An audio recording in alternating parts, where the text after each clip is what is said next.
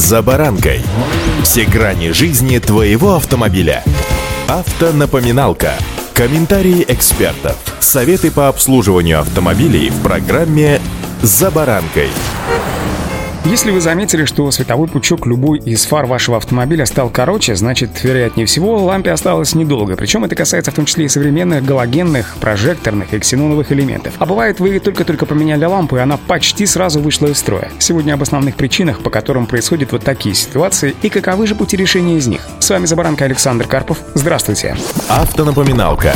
Для начала стоит отметить, что чаще всего причиной быстрого выхода из строя ламп в фарах становится их некорректная установка. Типичный сценарий, когда при закреплении лампы вы случайно совершенно дотронулись до ее стеклянной колбы голыми руками. В первую очередь это относится к наиболее греющимся галогенным и ксеноновым лампам. Если взять их руками, на колбе остается потожировой след, нарушается теплообмен и со временем в месте попадания жира лампа лопается или вздувается. Таким образом, за колбу можно браться только в перчатках либо через тряпку. Если же контакт все же произошел, то не все потеряно, замасленное место можно протереть при помощи спирта для обезжиривания колбы. Многие наверняка в курсе, что лампы, которыми оснащаются автомобили в заводских условиях, служат дольше, чем, казалось бы, аналогичные элементы, купленные в автомагазинах. Во многом это связано с более низким качеством запчастей. Приобретение новых ламп по подозрительно низкой цене – это, скажем, прямо рискованное решение. Желательно купить световые приборы от проверенных производителей в авторитетных сетевых магазинах, куда с гораздо меньшей вероятностью попадает контрафакт.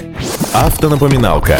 Замечено, что лампы быстрее перегорают в автомобилях, которые регулярно ездят по проселку и разбитому асфальту. Соответственно, автомобиль трясет. Все эти вибрации идут не на пользу световым приборам. Не менее вредная привычка с силой бросать капот при закрывании моторного отсека. Светотехника от такого обращения также страдает. Когда холодная погода сочетается с высокой влажностью, на фаре может образовываться конденсат. Кроме того, вода может попадать на фары после мойки под давлением или после езды по глубоким лужам, а также через микротрещины в крышках светотехники. Решить данную проблему можно герметизацией фары или ее заменой на новую. Что касается холодов, то при низких температурах уменьшается сопротивление в проводке, соответственно увеличивается пусковой ток, а значит больше шансов, что лампа перегорит при запуске двигателя. Распространенные причиной частого перегорания ламп в фарах может быть и неисправный генератор, в частности регулятор его напряжения. В этом случае напряжение в бортовой сети может становиться непостоянным и плавать между 12 и 16 вольтами, либо повышенным от 15 до 18 вольт. Это приводит к сбоям различных электронных блоках, в том числе и к быстрому перегоранию ламп. Соответственно, имеет смысл регулярно проверять напряжение, выдаваемое генератором автомобиля.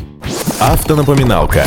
Еще одна вероятная причина перегорания лампы – это проблема с проводкой. Она может быть повреждена в результате неаккуратности владельца или от времени, либо может иметь место плохой контакт клем. Или, скажем, причина может быть в изношенном аккумуляторе, который быстро разряжается и требует больших токов для зарядки, что влечет за собой перенапряжение бортовой сети автомобиля. При хорошо заряженном аккумуляторе напряжение достигает от 12,5 до 12,7 вольта. Однако при запуске двигателя, если включен, к примеру, ближний свет, на фару попадает напряжение уже от 14,5 до 15 вольт, то есть на 20% выше рекомендуемого. В результате светотехника выходит из строя, причем это касается как галогенных, так и ксеноновых и светодиодных ламп. Вот такие простые истины скрыты в наших фарах. Друзья, всем удачи! «За баранкой».